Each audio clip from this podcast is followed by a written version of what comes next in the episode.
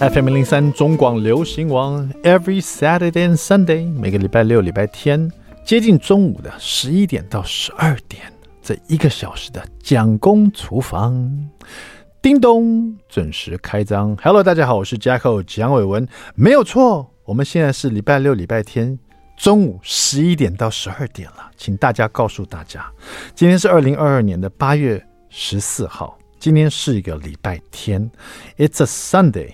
马上进入我们的蒋公周记。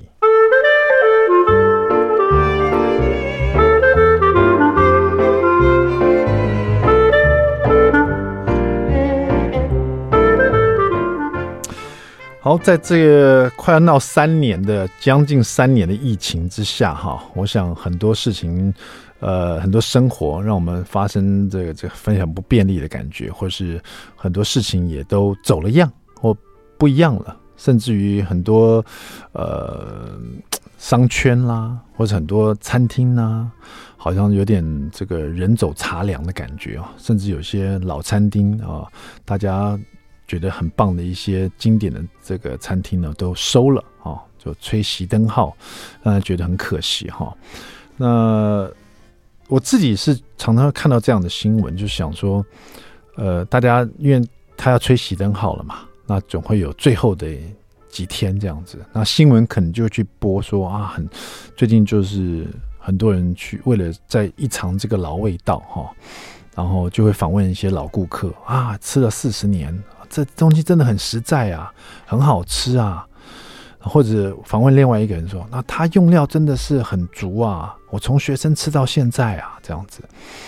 那有时候你反复看、反复去看这些访问哦，比如说啊，真的很美味啦，用料很实在啊，老板人很亲切啊。其实这几样形容词好像不足以真的去形容一家很顶尖的餐厅，或者觉得说很可惜这餐厅要消失了。因为第一个好吃，这应该是做一家餐厅最最低的底线了吧？那不好吃的话，那就别开了，对不对？现在餐厅你一定要好吃吧？这个最低限度。不好吃就算了，用料实在，好了，这个我觉得还 OK 啊，就是说，所我们以现在话来讲，就是 CP 值高嘛，哦，用料实在，CP 值高，这还还算是会让人家觉得有点可惜啊。这家店哦，CP 值高啊，就就消失了，这蛮可惜的。老板娘亲切，这个也是。见仁见智嘛，对，也许你觉得他亲切，也许人家觉得说这老板娘忙起来就没什么，不怎么讲话也不一定哈。而且这也不是去吃餐厅的最重要的重点啊。但是我常常觉得说，这些老味道四五十年餐厅突然收了，让人家最可惜的可能是不只是它好吃的味道，可能是那种回忆啊。我打个比方说好了，就是。我有一个很好的朋友，这个、呃、姓梁啊，叫梁师傅哈。曾经我还跟他出过食谱哈。啊，他在台北就开了一家老字号的麻辣锅店啊，叫做桥头麻辣锅。我想这个住台北的人都会知道，喜欢吃麻辣锅的人都知道。桥头麻辣锅它的这个地理位置呢，因为它很久以前那边是有一个桥哈，它在桥头的位置，后来那个桥拆掉了，但是它是叫桥头麻辣锅。它本来只有我记得是二楼啊。本来这二楼是还是三楼哦，就是一层楼啊，这样。它那个算是一个老的公寓，没有电梯啊，只能走楼梯这样子。然后呢，桥头麻辣锅几十年来啊，从它以前默默无名到现在，只要住台北喜欢吃麻辣锅，都把它当做是经典老店哦。那我每次去就觉得他那个装潢都不改一下，我就常问梁师傅，我说为什么你们这个？我说梁梁哥啊，说实在，你现在不管是人气啊，钱都赚得那么饱了，对不对？为什么这个餐厅还是用这么老旧的这个桌子，这么老旧的椅子，装潢都不改一下，墙墙壁还长那样，然后你那个收银台啊还是这么窄，这个也可以室内装潢一下，设计一下，会变得更漂亮一点啊，更宽敞啊。他是有这么做，因为他后来把好像是四楼啊还是三楼，就是把其他楼层也租下来扩张了哈。那其他楼层呢？就做的比较新颖一点啊，比较比较哦，那个室内设计啊，就是有那种什么后现代风啊，然后整个整个空间感都做的很漂亮的。因为现在麻辣锅店有时候你就要就是要很与众不同嘛，感觉比较新鲜一点的感觉，甚至有人是那种法式那种设计的那种麻辣锅店哈，都有。可是它就是独独的，就是那一层最老旧那一层，它完全都不改，然后也不也不装潢变新的，就是那种很老旧的一个鱼缸，然后那个收银台窄窄的，旁边有放一些那种老酒那种感觉，木头的那种酒柜有没有？然后鱼缸也是小小一个，然后呢，这个地板呢、地板好像是有修过啦，墙壁也就没有重新粉刷，就反正就是那种壁纸啦，贴的这些老东西这样子。我说为什么你这一层楼就是一直一直要这么老旧的感觉呢？这个梁师傅就跟我讲说，很多客人呢来这边吃几十年了，他吃的当然是这个麻辣锅的好味道，但是他另外他吃的是一种回忆。你想想看，几十年这个人，比如说二十年好了，他现在四十岁，他来吃的时候呢，他当年是二十岁，二十岁的人在干嘛？在交朋友，在跟朋友出去。啊，把酒言欢，好，在过夜生活。麻辣锅店有时候真是生意来吃的啊，跟三五好友这么吹牛啊，然后这个聊天啊，聊以后的志向啊，聊以后的世界啊，对未来有一种憧憬啊。二十年过去，他现在已经四十岁了，他可能已经是一个爸爸了，他可能已经以家庭为重了。这些朋友都各自有自己的家庭了，可能再也没有这种聚餐的这种机会了。就算有。他们再回到这个老地方，不管是他自己来吃，还是跟朋友再次来聚餐，就吃这个味道，这个装潢完全没变，厕所长那个样子，鱼缸长那个样子，收银台就是那个样子，哈老板也没变，一下子他就走进时光隧道，又回到二十年前。仿佛就好像这一锅麻辣锅吃下去，他就变成年轻的二十岁一样。梁哥就跟我讲说，有时候一家餐厅必须要坚持这样子一个老的装潢、老的环境，因为他要保持客人的那个回忆。吃的不只是味道，哥吃的是回忆啊，就是这个感觉。所以有些老餐厅为什么消失，大家觉得可惜啊？不只是那个地方美味啊，呃，CP 值高。就是那整个环境，它是几十年的光阴啊！去吃这个，就像那个客人说：“我学生就吃到现在了，我都已经做阿公了，你知道吗？”但是他回去吃那一碗那一碗面，那那一碗料理的时候，那个阿公立刻就回到学生时代了，就是那个老味道。有时候很可惜，有时候这个疫情之下，很多老味道就消失了，很多老的回忆就不见了。但是别担心，我们就要在这种情况下要创造新的回忆哈。不管你现在身在何处，你要创造更多新的回忆。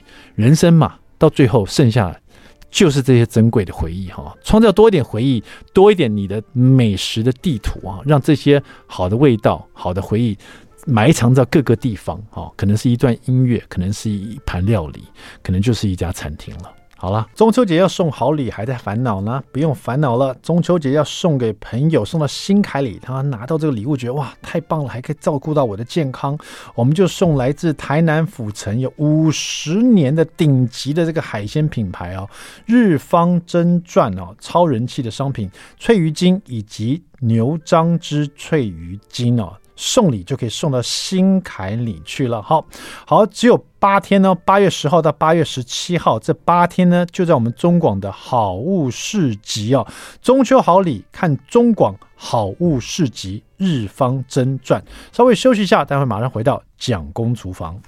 I like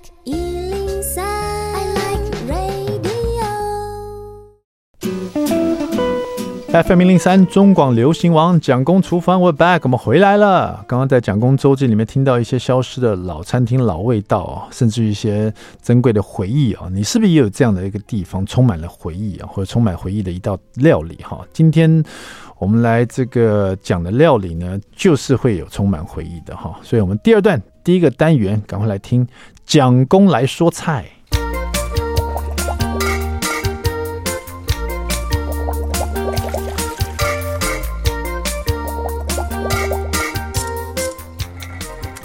那天我去参加那个一个电视节目，叫《天才冲冲冲》哦，难得我很喜欢的一个节目，就是 不管是吃饭啦，或者这个在外面，如果是在等待的时候，我就开启手机看 YouTube，然后看《天才冲冲冲》，因为就很很有趣，而且可以动动脑，而且他们的单元都设计的很很有趣，跟这个中文啊、国文啊、联想都有关系哈。然后那天我就特别看到有一题，他说呃是一道经典的经典的这个中国菜，然后呢猜的人。他只讲说经典的中国菜，哎，经典的中国菜有多少啊？那猜的人立刻就说宫保鸡丁，答对，然后就有下一题这样。我想说哇，宫保鸡丁真的很厉害啊，会在人家就经典的呃华人中国菜里面，在经典的菜叫你讲一道，你可能随便讲个几道就会出现，比如前三道就会讲到宫保鸡丁麻婆豆腐、宫保鸡丁这两道可能就会。时时出现哈，所以对我来讲，宫保鸡丁也是一个充满回忆的一道料理。因为我自己在学做这道料理的时候，曾经试做过好几十遍了，一直都做不出那个味道来。现在终于啊，可以呃驾轻就熟了，就做这道料理真的是呃可以做出我自己喜爱的宫保鸡丁的味道。我不敢说是最正宗的啦，哈，但是因为每个人自己爱做料理的这个初衷就是爱吃嘛。然后呢，希望说能够复刻出自己在哪一家餐厅吃到那个味道。然后复刻出来以后呢，又会再加一点自己喜欢的元素。可能你喜欢这道菜，你希望它再更酸一点点，希望它再更甜一点点，希望勾芡再浓一点点，或者是淡一点点，或者你希望加一个什么样的副菜，或者什么样的食材，让它更符合你的胃口哈。这做料理就这样，自己做菜开心的原因就在这边嘛。好，那宫保鸡丁呢？我的做法呢？我自己觉得已经满分的做法呢。第一个就是要用鸡胸肉，我不喜欢用鸡腿肉，有的人喜欢吃鸡腿肉的，那我喜欢吃鸡胸肉。好，鸡胸肉呢，很多人怕把它做柴了，吃起来不够咕溜，不够滑。它有几个重点哈。鸡胸肉买回来以后，它又厚薄不一，所以你一定要把它片开来，就是把它片成厚度差不多一样的。大片状哈，然后再切成条状，再切成丁状哈。这个丁状呢，就是一个适口大小，大概多大呢？比如说像我这个一百八十五公分大男人，我会把它切得像大拇指前段的，大拇指前面那一段的这个大小哈。那就是看。那每个人大拇指大小不一样，不刚好每个人嘴的大小也不一样哈，所以你的大拇指可能比我小的话，你的嘴肯定比我小一点点，所以你就切你大拇指前段那个那个大小就差不多了哈，切这样丁状，然后呢，加一点点的酱油或蚝油啊，给点颜色，因为我们家里通常都没有老抽调色哈，所以我就是在鸡丁里面就要加酱油跟蚝油，然后抓抓腌它哈，让它有点颜色在里面，然后呢，最重要是给它一点酒，比如说来一点绍兴酒或米酒，也是把它抓腌进去，然后就在全部抓进去以后呢，这时候就放一点玉米粉或者是太白粉哈，让它呃保护住保护它一下，然后最后呢再淋一点油哈，可能是香油或者是一些沙拉油，让这个鸡丁呢，因为它。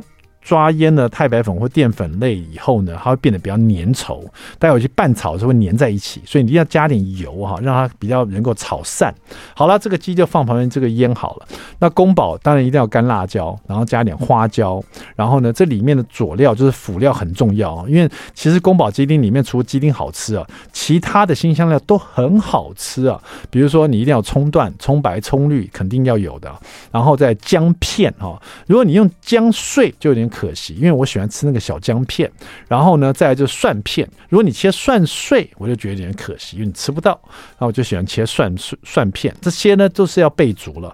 那当然就再来就是花生米哈，然后这个酱料最重要的是宫保鸡丁酱料哈，这是我的酱料的做法，就是一定要有一大匙的酱油，然后呢一大匙的醋，然后有人会用陈醋，就是这个乌醋。我后来发现，我喜欢吃比较酸的味道，所以我会用一大匙的白醋，一大匙酱油，一大匙的白醋，一大匙再多一点点的白糖。所以你可以想象，它的酸跟甜呢，味道都很很凸显。甚至白醋跟白糖这样做出来，其实会有一点像荔枝那种甜味，酸酸甜甜的。然后又有酱油哈，酱油一大匙，白醋一大匙。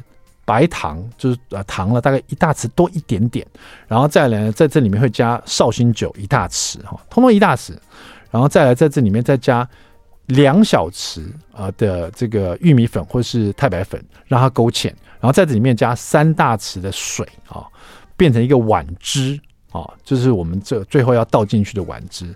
好了，那这个热锅，然后呢，锅子热了以后，你油一下去，热锅冷油就要把那个鸡丁。腌好，今天放下去，用筷子把它炒散哈。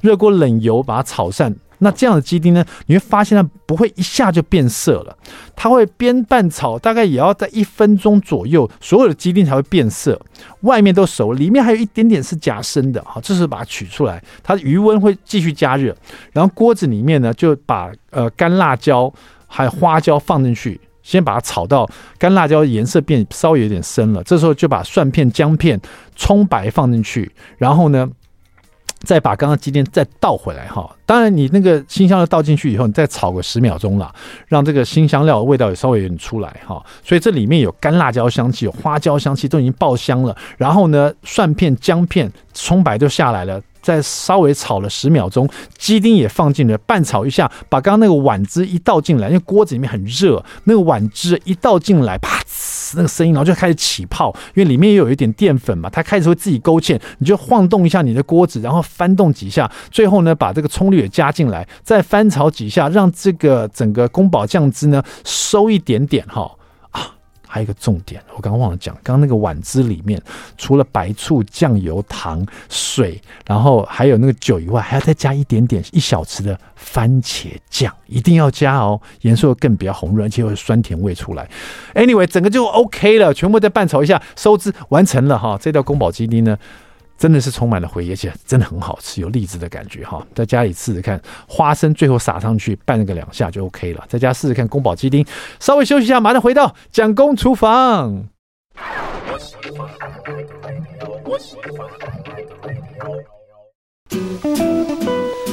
FM 零零三中广流行王蒋公厨房，我们回来了。今天我们的特别来宾呢，在访问他之前呢，我上过了一个电视节目，正好遇见他。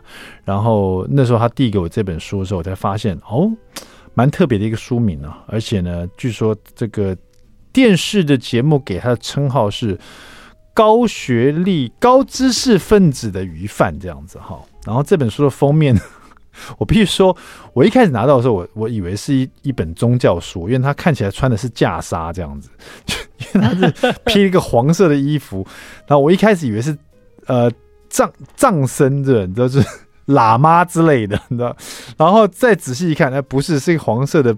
背心这样子，我们欢迎今天我们连线给我们特别来宾是林凯伦哈，喂鱼贩指南，这个喂就是伪造文书的喂，喂鱼贩指南，你就是一个喂鱼贩哈，凯伦你好，大家好，Jack 哥好，是的，有没有人说你这这个封面的这个有点像袈裟？没有啊，大家都觉得很像那个超级赛亚人外面穿的那件有没有背心啊？也蛮像的，因为而且你这个表情呢，有点义无反顾的感觉哈，有点有点就是不知道怎么说，就是坚毅坚毅不拔的感觉哈。然后你这个对这本书的前面呢，写了几几句蛮蛮让人家觉得很有特色的话。你说，我以为洗去身上的余味，就能变成不一样的人。但鱼鳞常年紧缚，拔扯下来，皮肤已是不同的颜色。哈，这一段话让人读了以后觉得蛮有感觉的。然后下面有另外一段话，读得更有感觉。上市四周热销一万本，哇塞，太厉害了！四个礼拜就卖一万本了。刚刚才觉得这本书是很出世的一本书哈。看到下面一周卖一万本啊，这是非常入世的一本书。对，这本书非常入世，我觉得就是给要给大家看，对，因为它就分成说，有一大部分其实就在讲我们每天遇到的市场鱼贩的生活。嗯，我们讲一下，其实你真的是一个鱼贩，真的啊。对，那为什么是一个喂鱼贩呢？为什么你这边你是一个鱼贩，为什么特别要写是一个喂鱼贩？就是伪造文书这个喂，为什么嘞？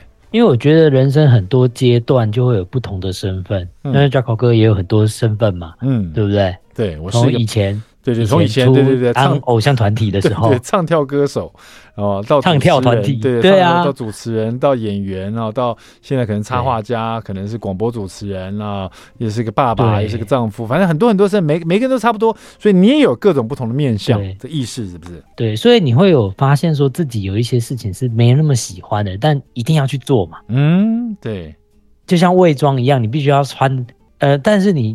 嗯，我们我会觉得说，必须要把它做好，就是、做好就像披上一个迷彩，让人家没有发现说你其实没那么喜欢这个工作，或是说没有那么喜欢这个环境，嗯、所以我才取喂鱼贩指南。对，哎呦，这样讲大家可能就所以教大家怎么样假装啊。大家就就有有点想法，啊、所以聊一下你为什么会会成为喂鱼贩？为什么你要披上这一身袈裟？不是为什么你要披上这个鱼贩的这个身份？然后其实并不是你所真的是一开始没有像你想象这样的工作，这这这到底怎么一回事？跟大家解释一下吧。呃，因为我从国中开始，就是那时候九二一大地震，然后家里就就要有人帮忙卖鱼。对，嗯、一开始只是跟你讲帮忙啊，但后来就因为爸爸赌债的问题，你就他就他呃家里讲长辈的意思就是说，哎，你就一定要做到底了，哦、你就要当个鱼贩，那、啊、你不不能想说你要做其他事情。就是那时候我会想说，我要继续读书，或是继续的。做一些其他的假日能做的事情，像我曾经想跳街舞啊，或是去学一些东西，其实是都不行的，因为很多的时间都拿来。卖鱼不能去从事其他行业、其他工作、其他兴趣。像我大大家可能国中的时候都可以周休二日就出去玩嘛，对我没有，我从来都没有想过出去玩，甚至毕业旅行我也不敢去，因为你必须要呃跟着家族做一个鱼贩，所以就变成很这就真的像伪装一样，就不断做一做就变真的了。对啊，那你家里只有你一个孩子吗？没有其他的人可以接掌家里这个鱼贩的这个生意吗？呃，应该就是变成共业，其实就是家里、哦、呃那时候留下三个孩子啊，姐姐后来就就去台北工作，然后去，然后弟弟就去台南工作，后来就只剩下我一个留在台中这样子，走不掉的留下来就接掌这个鱼贩的这个工作这样子。对，真的比较会做的就会做比较多，嗯、你知道吗？没有耍废就错了。这个会不会跟你呃，就是说你本来想做别的事情，然后后来接突然接手要当一个鱼贩，这个对你有点错愕来讲，会不会跟你的教育的背景也有关系呢？呃，应该是说我的教育的背景，我都去选择说。呃，像大家都读高中嘛，我读五专，五专就像大学一样，所以我会把课程排开去工作，去当、哦、去卖鱼，早上去卖鱼，下午工作，我都会以家族为主，嗯，因为那时候家人给的期待实在很大，就是觉得说你应该要好好认真的，嗯，一则叫你好好读书，另外一则又叫你好好好卖鱼，那我就两边都做这样子，嗯，到最后就两边。你只能选一边嘛，当然就是就以能赚钱的为主，就你的梦梦就会变成一个没有用的东西，就丢掉了这样。我们先跳到结论好了，我们先先跳，因为因为因为你刚刚讲到说，有时候人啊难免呃必须要接受某种不同的身份哦，所以说这个鱼贩的身份也不是你一开始就计划好要当鱼贩的。那既然接下来了，你就说像你说，你有时候你就是不免就是。但也不是说勉强自己了，可是至少去适应这样的身份，然后把它做好这样子哈。那我们先来讲结论。现在你觉得你适应当一个鱼贩了吗？现在你已经把鱼贩当成是你的宿命了吗？呃，现在应该不能讲宿命。其实我是现在变成说非常喜欢鱼贩这个工作，嗯，对，因为我同时可以顾顾及我自己的兴趣，就是我有其他的时间可以做其他事情，但是同时鱼贩可以保持我的生计。嗯，我就觉得哎、欸，这很不错啊！我就觉得这个是个好工作，所以我不会觉得是宿命。宿命是摆脱原生家庭之后，就觉得哎、欸，那个就没那么严重了。嗯，对啊。OK，所以说这本书啊，这个喂鱼饭指南呢，这个指南是在讲的是。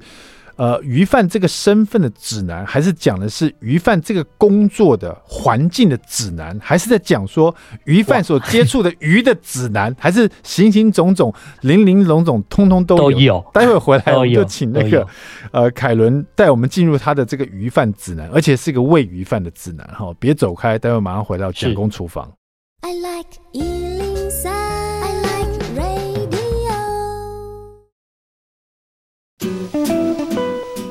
FM 零零三中广流行网蒋公厨房，我们回来了哈。我们今天介绍一本书，上上市四个礼拜就热销一万本哈，就像某个这个最热门的电影一样，一推出了就大卖这样的票房大卖。那这本书说实在的，就算看封面，我真的没有想过它会大卖一万本，而且听说现在已经。十四刷了哈！上一次我遇见另外一本书十四刷的时候，是我的好朋友亲子专家罗宝红老师，专门教人家怎么教养小孩的。天下父母心，他的卖十四刷，我还可以能了解。难道天下人都想当鱼贩吗？为什么大家都想要了解鱼贩的指南、鱼贩的生活？为什么这本书可以十四刷呢？我就觉得听听看到为什么这样。对不起，凯伦，因为我自己出了七本书，从来没有超过五刷过，所以我是有点酸葡萄心理哈。我们今天连线到这本书的作者哈，本身就是个鱼贩，他说自己是个喂鱼贩哈。这是我们的凯伦，凯伦，Hello，我们赶快进入这本书的指南吧，聊聊这本书的内容，为什么可以十四刷？你从里面举出一个呃一个内容跟大家分享好不好？呃，我觉得就是让大家进入那个世界，就是我、嗯、大家会变成我。哎，去看那个鱼贩的世界，嗯，对，OK，对，然后我里面就有一篇篇章叫做《伪装鱼贩的指南》，就是其实是这这个篇章的简略就变成我的标题这样子，嗯，然后它里面教的事情是我们如何去一个大盘的批发市场，嗯，买鱼，然后不要被当成是小白，或者是说就是来乱的。对，我最简单的就是有有没有什么？对对对，这这个我很需要，我就知道。对啊，有时候你就不好意思去出价，或者不好意思问老板一些问题，你怕你一问，大家都知道，哎，这个是白痴，这个是小白，这个什么都不懂，来宰他最好这样。哦，其实最简单的就是不要不懂装懂啊。所以我们在于是实在看太多人有喜欢那种。拿着红杆，然后说他是恰章，拿着恰章说他是红杆的状态，明明就是鱼种差超多，但是他就是会搞混，是或是说硬硬生生的杀价。嗯，然后我在里头就有提到，其实鱼市如果你是遇到批发商的利润的话，大概就是七 percent 到十 percent。嗯，所以然后还要被鱼市抽三 percent，这样大概就赚四到六左右。所以杀价你会觉得他会非常不满意，所以我就会跟大家讲，不要杀价，好好待人。嗯，然后。穿着装备嘛，不要穿高跟鞋，不要不要踮着脚走路，你就穿雨鞋，嗯，去买一双雨鞋这样子，然后不要叫鱼批发鱼贩帮你杀鱼，因为那是有另外一个地方可以杀鱼的，嗯、对，像类似这样子的呃小 paper 我就写在里面，然后我还有一篇是写说我我跟我太太认识的经过，就是不是认识的经过，就是认识之后，然后他有一天就是说，呃，我就跟他讲说。怎么样选鱼？他就是说那么厉害哦，然后我就带他去逛鱼市场的过程，然后我就在里头教大家怎么选鱼，跟我太太怎么样 diss 我。对，但感觉上选鱼大家好像都蛮清楚，就是压压鱼的身体啦，或者是这个闻一下鱼的鳃啊，或者看鱼的眼睛啊，对不对？对，大概都是这样子。还有什么比较比较？当然不行啊，哦，就这样子不行，是不是？对，其实我要反过来讲一件事情，这些方法其实有地雷。嗯。因为大家都听太多媒体讲这个方法了，对所以导导致他有时有些人就是操之过头。嗯、例如说压鱼这件事情，其实是非常不好的。嗯，因为我们看到市场的民众会压到它肉都呼呼了，是进凹进去，凹进去对。那这样子等于是你去买水果用力压水果，凹进去了。对对对，或是翻鳃。其实我在鱼摊上，我都会尽量叫客人不要翻鳃。第一件事情是翻鳃，那个鳃边的骨头啊，非常的利。嗯那个鳃盖非常利，有时候会流血啊。对，没错，没错，然后流血就就危险。然后第二件事情是翻鳃，鳃盖里面的鳃接触到空气，血会氧化，鱼容易不新鲜。嗯，所以我在里头就是教最简单的方法，就是选僵直，或是说比出一个赞，然后呃，大哥哥跟我比个赞吧。嗯，比个赞，好好。我们虽然看不到彼此，我们比个赞。比赞，我现在在比赞，对。有比到，好，你手手用力去摸大拇指下面那块肉球啊，对，然后呢，有没有觉得硬硬的？硬的，对啊，对对对对对，这大概是冰两天左右的鱼的鲜度可以买哦。哦，所以其实鱼是要挑有点硬度的，反而比较好。对，因为人死后也会僵直，鱼也会。台湾买不带到活活的，就是刚死掉的鱼，嗯、我们都会有一天到两天的冷藏才到呃鱼市或是市场，啊、所以。选新鲜新鲜的鱼，最简单的就是选这样僵直硬的，然后不要软软的鱼，就是好东西。哦，这样反而反而是就是说，它可能还没有完全退冰的感觉，反而那个鲜度还还冷冻在那边的感觉，是不是？应该不能说是退冰或是冷冻，就是它刚死，哦、刚死哦。对，了解了解。而且而且像。叫大家用大拇指这招的话，在带男朋友或是女朋友逛市场的时候，你就可以趁机摸他的手，好用。好了，讲那么多，其实当个鱼贩，我想每每天 每天在这个鱼市工作的人呢，呃，自己本身会不会排斥吃鱼呢？呃，其实我我不会排斥吃鱼，但是我吃的鱼一定要与众不同，就是我我要。你不要让我看到黄鱼啊，或者是一些养殖的在我家餐桌上。嗯、我岳父岳母买菜啊，非常紧张。他第一件事情就是说不能买鱼，买鱼、嗯、那个林凯伦一定会讲说这个不好吃，就不动筷了。对，欸、所以我后来我家的鱼都是我在买，因为我会去选择非常特殊的，或是说适合小孩子吃的鱼这样。那打比方一下，我们听一下，这一个鱼贩，专业鱼贩，你会买什么样鱼在自己在餐桌上？你会怎么去料理它？怎么吃法？哈，讲一下好不好？对，其实我会选啊，就是如果来我家吃饭，你会发现那条鱼你完全没认识，不认识，嗯，okay、就是选大众不认识的鱼，但我觉得知道好吃。嗯，例如说呃黑毛，或例如说石雕，嗯、例如说大眼雕之类的。嗯，然后有时候我会选一种叫做在大溪渔港，我觉得给个大把切啊，它是一种。红喉的亲亲戚，发光雕刻的，嗯、它吃起它很便宜，但是吃起来跟红喉类味道类似这样子。嗯、然后煎煮的话，我就会用一个比较偷懒的方法，因为我不太会煎鱼，我就叫我岳岳父岳母煮。如果我要煎鱼，我就要用烘焙用纸铺在油上面，然后铺一层烘焙用纸，然后再放鱼上面，它就不会粘锅。哦，哎、欸，这也是一个方法哦。因为我不太会煎，但是我蒸的话，我就会用塔，对对，蒸的话我会用塔吉锅，或是用、嗯。呃，电锅，但是呃，我都会跟呃家庭主妇或是说呃要买菜的人讲一件事情，就是蒸蒸鱼不要在最早蒸，就是你全部菜都好了，嗯、要上桌前你再来蒸，它跳停你就拿上来，啊、快速的吃掉，它肉才不会水分过度蒸发，然后就硬了。欸、这很多鱼都会这样子，通常我们会说鱼不好蒸起来不好吃，通常都是蒸太久了。没错，没错，没错。我我们到餐厅吃也是这样的。你说叫那个广式蒸鱼，它也是一蒸完马上端出来，马上吃，那是最好吃的，对不对？对，或是说蒸起来之前撒撒那个油，葱油有没有？嗯，快速的让它熟，对，那才是最好吃。因为那时候鱼的胶质跟肉质才不会过头。然后才会那个粘嘴的感觉，跟肉细细的感觉好，其实这本呢，啊、我觉得《喂鱼饭指南》其实它其实它并不是像大家想象，好像是一个工具书，哦。它其实包含了很多，就是呃，林凯伦在这个当这个鱼贩这个身份里面的点点滴滴，生活上的啦，或者在交友上的，甚至在鱼贩碰到的形形色色不同的人啊，不同的鱼哦，呃，所以它并不是一本好像旅游的工具书，或是料理的工具书，呃。可能也是因为这个原因，它比较不一样，然后让他可以十四刷上市四周就卖一万本了。我觉得也让人家觉得很好奇，一个鱼贩的身份，他所接触到的人事物这样子啊。待会广告回来，我还是不免俗要问一下，因为你是个专业鱼贩的，如果买了鱼回来，到底没有当天煮的话，怎么保存最好？待会来问一下好，我们的喂鱼贩哈林凯伦，别走开，马上回到蒋公厨房。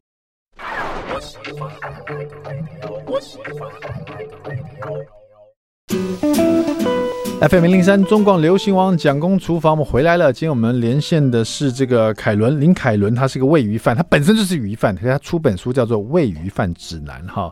鱼贩，你在现场吗？在在在。你现在你现在工作的这个时段是什么样？是每天吗？还是怎么样？每天啊，每天啊，就礼拜一休息。哦，对，所以你是。当一个鱼贩要几点到这个市场？还是事先的准备工作会不会很多啊？哦，会哦，我大概两点多就要起床，然后我台中啊，如果是砍顶的话，就是凌晨大概就要起床了，对，十一二点就要起床。然后台中大概两点起，两三点起床，然后工作到下午大概一两。那你每天都要工作，那这样你是不是很早就要睡觉了？呃，对。然后但是我现在工作时间不是这样子啦，就是有调了。对，哦、我有把把工作换成另外一种形态。对。好好好，那刚刚我讲到这个怎么去保存鱼哦，因为我自己有这样的一个经验，就是我有一天跟我的岳母讲说：“妈，你到市场帮我买一条鱼，因为你女儿想吃鱼，今天我想这个煎一条鱼给你女儿吃，就是就是我老婆这样子。哈。”结果我妈到了这个这个我岳母呢，到了这个传统市场去买鱼，回来就抱了二十一条鱼回来。我说妈，我说我买一条鱼，他用喊的，你怎么买二十一条？因为他说他到市场去看，人家都一篮一篮卖，一篮两百，然后上面写不杀，所以他买了二十一条不杀的鱼，然后呢，两百块。然后我就流眼泪了。我说我我因为我说哇，不要那么感动，你叫我买一条，买二十一条给你，而且你知道这么你可以吃不完呢、啊。二十一条鱼我是要怎么吃了？而且都没有杀过，还要一条一条来杀，好累哦，妈耶！整理厨房就整理到快累。对呀，对啊。所以这个鱼到底要怎么保存呢、啊？然后如果不小心买到这个不杀的鱼，要怎么处理呢？怎么办呢？好，问一下。呃，不杀的鱼最简单就是拿鱼鳞刨把鱼鳞打干净，然后内脏拿出来，然后杀完就用厨房纸巾把身体的水分跟里面那条结合，就是它腹部的血挖出来，然后它干净就冰冷冻了。嗯，如果是预估说一两天吃的鱼，我们就可以处理比较多的方法，例如说在上面撒薄薄的盐，哦、让它脱水脱一晚。对。哦，那鱼的鲜度、味道都会不一样，会变更好吃。然后最近就有一个新的方法是撒糖嘛，就是撒薄薄的糖，嗯、一样有脱水，改变它里面的渗透压的方法，让它脱水出油，嗯、然后油分更出来一点点，然后再下去煎也是可以的。嗯、然后像大家会买旗鱼、鲑鱼，然后尾鱼这种分切的，然后你看得到说它切开肉的组织的，嗯，哦，我就会像刚才也可以包昆布，像这种切开的，我都会建议说包个昆布哦啊，冰一碗。是它水分再脱一点，那都会变鱼都会变好吃。然后这个方法可以运用到各种方法，像嗯，其实这都是一种腌制的过程，所以放盐焗啊也是可以的。对，哦，会带一点香气。欸、对，但是不会很重啊，其实不会影响到鱼的。对，所以所以其实就是这些方法全部都可以应用在蛋白质的，像肉啊、鸡肉啊这些都可以运用。所以。冰的方法其实，如果是一两天要吃，就这样子冰；如果要多天的话，我们就是冰冷冻，嗯，然后拿冷藏解冻，或是说很急的话，就是冰呃用盐水解冻，然后不要让那个自来水就是淡水碰到鱼肉，因为那个海海鱼碰到淡水其实是一种损伤啊。了解，对，好，那我们今天跟这个我们的凯伦聊这么多，不管是。呃，怎么挑选鱼啊，或者怎么保存鱼啊？其实这些呢，不会不完全是这本喂鱼饭指南的重点啊。今天访问他，他讲这些事情，重点是让你知道他真的是一个鱼贩，然后他真的有很多鱼贩所拥有的专业的生活的知识跟经验哦。然后像这个人呢，你对他有这可信度以后呢，你再去想想看，这本喂鱼贩指南，他可能会写下。做一个鱼贩的点点滴滴所碰到的这个边边角角呃林林总总的各种面相哈，会是这本书会让人家吸引人去看的一个的重点了哈。好，那么呃，我相信这本书我就不用祝他大卖了，因为他已经大卖到一个不行了哈。喂鱼贩子来，恭喜我们的凯伦哈，凯伦，下次有机会就请你到我们这个现场来跟我们一起录音了，好不好？没问题，没问题。好，谢谢林凯伦。再一次希望这本书不是十四刷啊，二十四刷，两百零四刷，好不好？我祝你两千刷哈，加油，凯伦。好，好，谢谢，谢谢。讲过说话，我们下次再见，拜拜。